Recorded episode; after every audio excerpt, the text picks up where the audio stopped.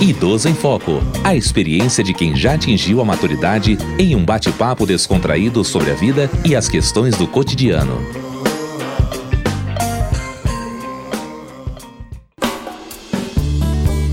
Olá, eu sou Diva Pérez. Eu sou Ana Júlia Brandão e começa agora o Idoso em Foco. Se ser idoso em uma sociedade que ainda naturaliza o preconceito etário é desafiador, ser idoso e homossexual no país que mais mata LGBTQIA, no mundo, é um desafio ainda maior. Por isso, o nosso bate-papo de hoje é sobre a homossexualidade na terceira idade.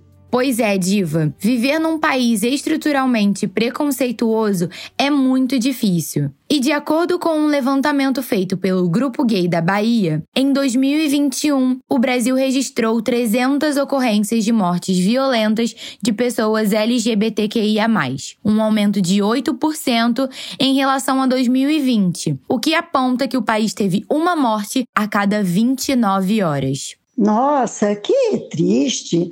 É praticamente uma pessoa por dia. Atualmente, existem pesquisas ligadas à homossexualidade a fim de promover a conscientização e reduzir o preconceito. Entretanto, muitas vezes o tema acaba sendo relacionado apenas às pessoas jovens. E os idosos acabam sofrendo duplo preconceito, tanto por conta da sexualidade quanto pela idade. Inclusive, isso está relacionado ao fato de a sociedade, infelizmente, enxergar o idoso como incapaz e não como alguém que pode contribuir muito em diversas áreas. Sim, Ana Júlia. A homossexualidade na terceira idade também envolve questões relacionadas ao envelhecimento solitário, já que geralmente existem muitos casos onde esses idosos não se casaram, não tiveram filhos.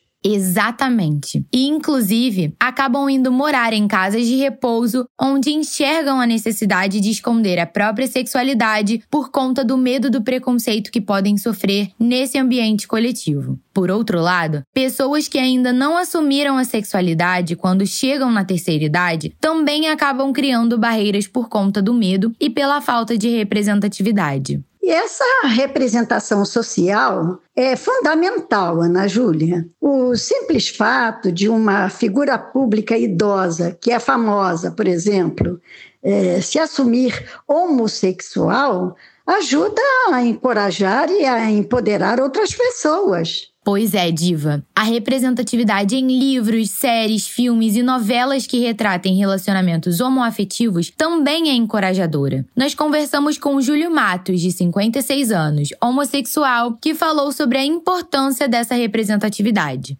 Precisamos sim de ter mais pessoas, porque não tem realmente com essa postura, gente da minha geração é, à frente, mas é porque a sociedade nos coloca como, infelizmente, ainda continua colocando é, os idosos, né, as pessoas com mais idade, como se o tempo delas tivesse acabado. E quando na realidade isso é uma questão de como você se vê. Trazer mais figuras idosas para ações publicitárias e até mesmo personagens em obras da ficção faz com que eles se sintam incluídos em uma luta que também são partes fundamentais. Exato, Ana Júlia. É preciso que as pessoas Parem de ver quem está na terceira idade como incapaz e que não se esqueçam de que existem pessoas idosas em todos os espaços, inclusive na comunidade LGBTQIA.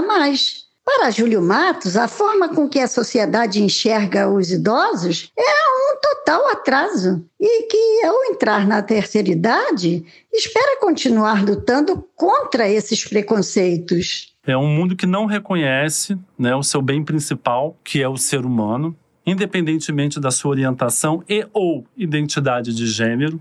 Um mundo em total atraso, né? Eu espero lidar como eu venho tentando até hoje, tá? Com a tranquilidade, com o equilíbrio, com a paciência e vivendo dia após dia na mesma luta que eu sempre tive, né? Para que o mundo seja mais justo e igual para todos. É muito importante que as pessoas passem a reconhecer e valorizar a terceira idade, inclusive quando se trata da representatividade nos espaços. A orientação sexual e a idade de alguém não podem ser motivos de exclusão de forma alguma. Em qualquer idade, os idosos precisam ser respeitados e representados, não esquecidos. Mas, Ana Júlia, o nosso programa chegou ao fim. E foi um prazer imenso bater mais esse papo com você. O prazer foi todo meu, Diva. E aos nossos ouvintes, muito obrigada pela audiência. E até o próximo Idoso em Foco. Idoso em Foco. Produção Rádio Erge. Realização Centro de Tecnologia Educacional CTE.